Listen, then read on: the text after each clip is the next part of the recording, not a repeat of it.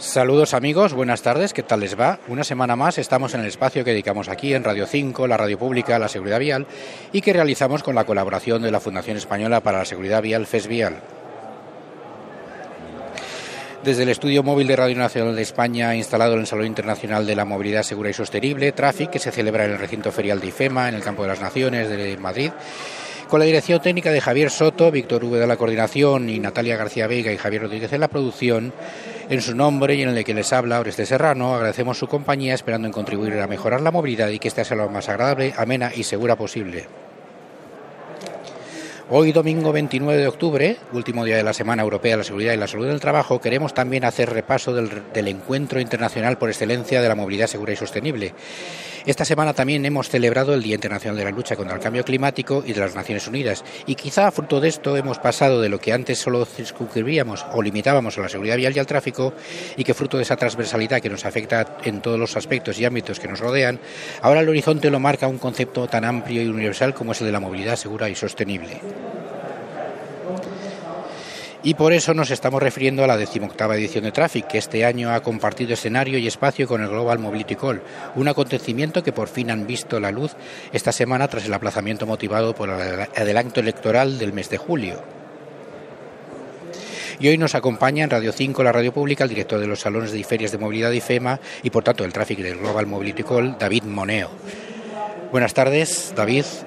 Hola Orestes, buenas tardes. Y, muchas gracias por atendernos hoy en este espacio que dedicamos a la seguridad de Radio 5.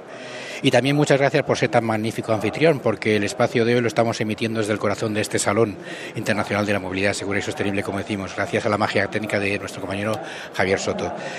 Eh, David, mayoría de edad, decimoctava edición de Traffic ya, ¿no? Se dice pronto. Bueno, ¿cuál ha sido, cuál ha sido esa andadura hasta llegar a, a, este, a este 2023? Bueno, pues ha sido una andadura de, de que Traffic realmente es, es, esa feria de movilidad, la decana prácticamente sí, sí, efectivamente. en el mundo, porque claro, la movilidad es algo que, que como su propio nombre indica, supone movimiento, ¿no? Y ha ido cambiando. Y de aquella primera edición de Traffic, que evidentemente yo no, no viví porque porque nos tendríamos que remontar pues casi 30 años, ¿no? A los años 80, la década de los 80, sí, ¿no? Del siglo pasado, 80, efectivamente pues eh, era una movilidad basada en asfaltos, en señales verticales, empezaba algún panel luminoso, algún teléfono de SOS en las autopistas, pues eh, el resultado de esos casi 30 años pues es Global Mobility Call, ¿no? uh -huh. una movilidad que no se circunscribe a un solo sector, sino que son muchos los sectores que, que no les es quedan que, más narices que colaborar. Es que la movilidad nos afecta en muchos aspectos. Claro, no muchos somos conscientes de ello hasta que hasta que hasta que toca. la perdemos como hasta, la perdimos. Efectivamente, la efectivamente. Claro. Oye, David, por fin podemos respirar después de tantos preparativos y ajustes milimétricos, porque el Traffic y Mobility Call por fin ya son una, una realidad, que caminan de la mano en esta edición de 2023 y afrontan el camino hacia 2024, ¿es la próxima edición? La sí. idea es que eh, Global Mobility Call con su parte de tráfico de seguridad vial pues sea una convocatoria anual. Uh -huh. Esa es la idea, porque realmente es que cambian mucho. Sí. O sea, no nos damos cuenta de cómo han cambiado las cosas de la última edición a esta. De, por ejemplo, el tema energético, esta edición tiene un papel importantísimo porque eh, se empieza a hablar de nuevos combustibles, combustibles sintéticos, la aviación empieza a tener un papel importante también en el tema de reducción de emisiones. Ya no se habla solamente de coche eléctrico, cosa que hace el año pasado parecía que era el monotema. Entonces, claro, no celebrar todos los años implica perderse como unos Perdemos. capítulos de, de, la serie sí, que sí, está siguiendo. actualidades ¿no? que se nos quedan viejas. Que se quedan viejas. Al día siguiente por la dices, tarde, pero ¿cómo no, hemos, eh, ¿Cómo no hemos estado? Sí, sí. Bueno. ¿Satisfecho con lo conseguido? ¿Es que está en lo que habías imaginado o ha superado las expectativas este, a ver, está de momento. Yo soy siempre muy prudente, porque hasta el rabo todo es toro. Y hasta que no echemos el cierre el jueves, no podemos hacer balance. Pero desde luego, lo que, como ha empezado hoy el Global Mobility Call, Traffic eh, espectacular, porque están los stands a tope, hay un montón de gente en los pasillos, están los, los cinco foros, eh, auditorio están hasta arriba. Auditorio es cierto pues que, que, tiene momentos de un poquito menos de gente, pero es que hay, son 400 sillas las que tiene el auditorio. Y ahora mismo, pues la verdad es que tendremos aquí en el pabellón 14 pues fácilmente del orden de, de 3.000 personas moviéndose alrededor de la movilidad sostenible. ¿Qué novedades destacarías o te han llamado más la atención de todo lo que se está presentando en la edición de Traffic de Global Mobility 2023?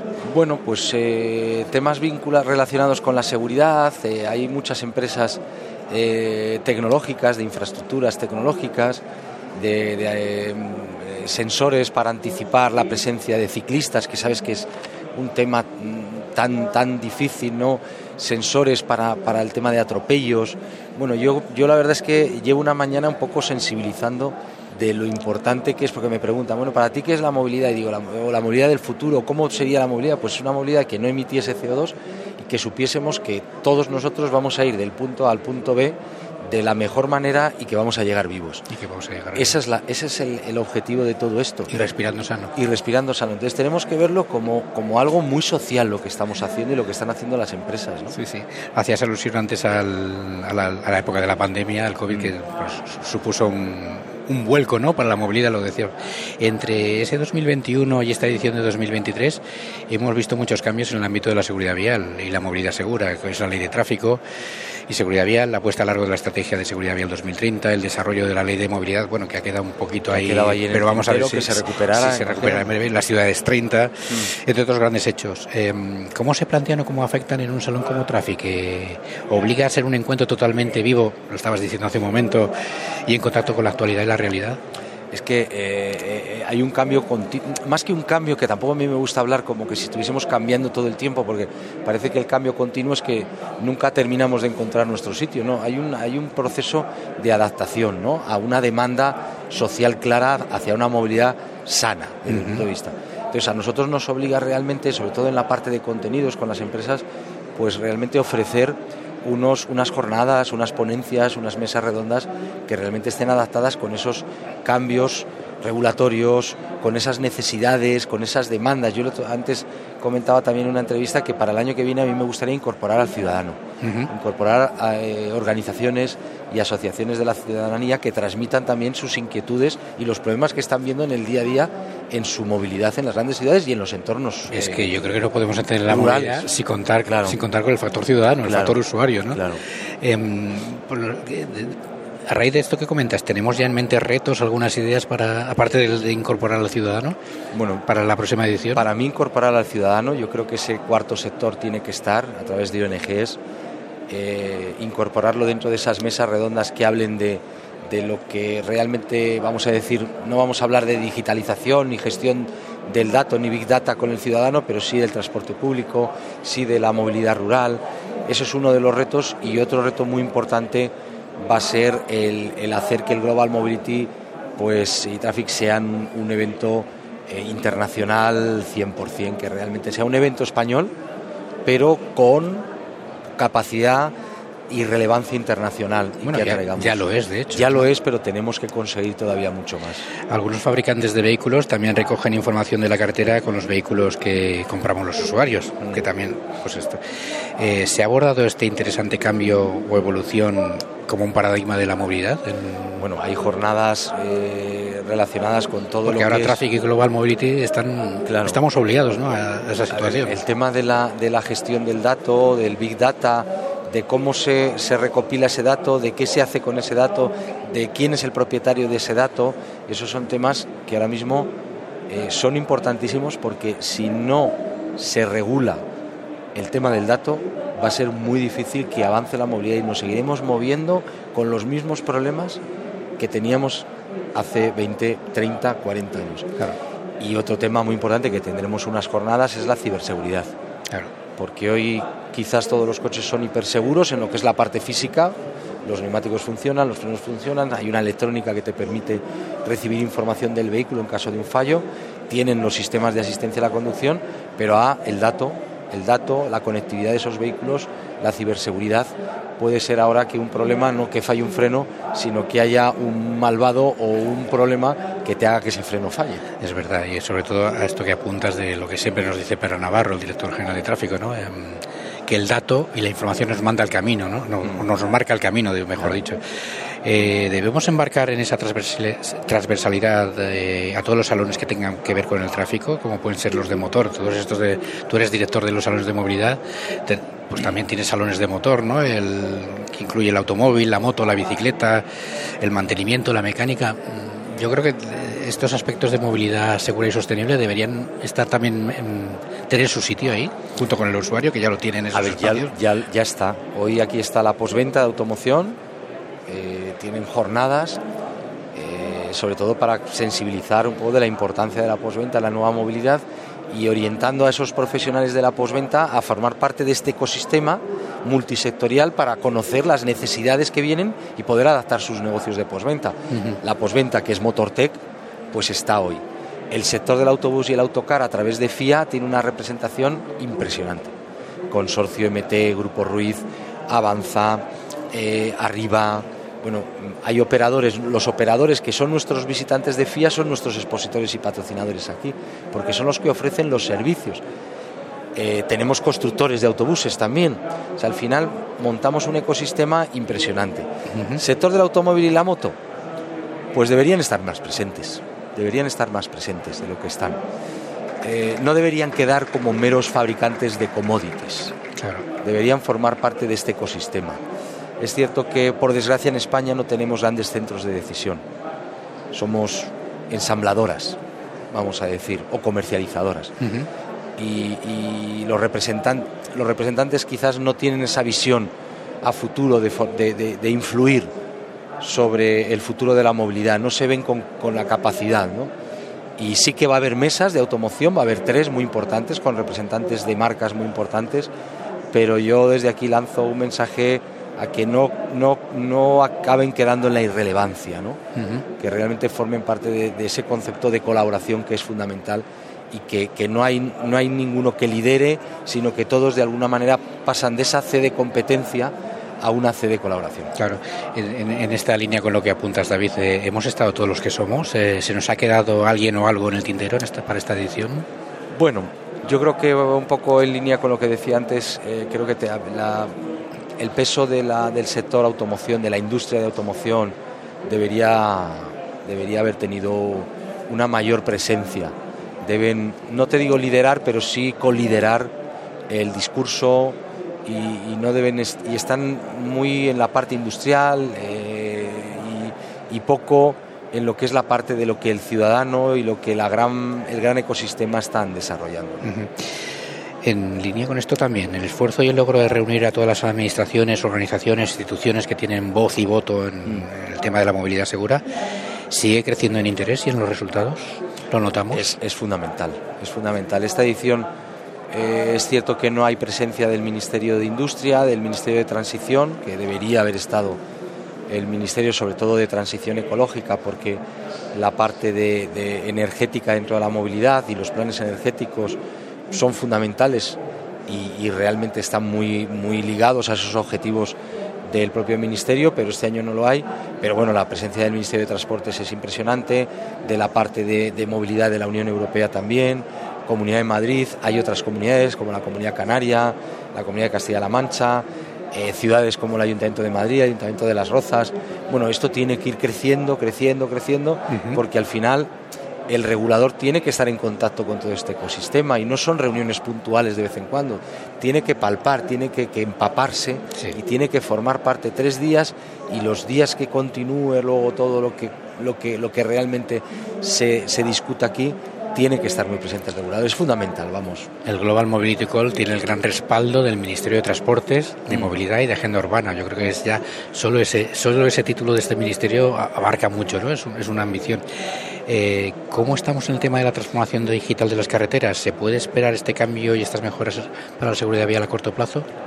¿Te atreverías a...? Bueno, yo ahí, yo ahí realmente eh, es, es, complicado porque, porque da la sensación de que eh, hay una apuesta por tema de recursos seguramente al uso del ferrocarril, ¿no? El uso del ferrocarril por un problema de mantenimiento de carreteras y de, y de autopistas pero sí que ya empiezan y de hecho bueno el otro día se presentó un, un Ford con unos sistemas de asistencia a la conducción para determinadas vías digitalizadas que en teoría pues seguirán poniendo seguirán poniendo en marcha según paulatinamente también se vayan incorporando vehículos con esas tecnologías y que permitan esas conducciones más seguras. Es el objetivo que buscamos todos, que un día entremos en una autopista, nos pongamos a leer o a ver una película y lo bueno es que sepamos que llegamos perfectos a nuestra hora y que no nos va a pasar nada por el camino. Claro. Estamos hablando evidentemente del vehículo autónomo, ¿no? Mm. Estamos, estamos en la era ahora del vehículo conectado, del vehículo hiperdotado de sistemas de ayudas a la conducción. ¿Veremos estos vehículos autónomos alguna vez en IFEMA? en un bueno, como tráfico el, hoy, tenemos dos, dos autobuses autónomos eh, uno de la empresa turca Karsan y otro de, del CETAC eh, gallego que son con tecnologías autónomas, se están testando aquí fuera, ahí están, se están viendo y os invito a que los veáis. Y son autobuses que hoy necesitan una interacción mínima por parte del conductor y que ya hay ciudades del mundo donde se están empezando a probar. Yo espero que España no se quede a la, a la, a la cola de todo esto porque, porque seamos al final más papistas que el Papa en llevar a cabo estos, estos, estos laboratorios, eh, los Living Lab, que vayamos testando esta, esta tecnología. Y bueno, el ejemplo, yo este verano he estado por temas personales y de trabajo en San Francisco y he podido tener la oportunidad de probar los taxis sin conductor.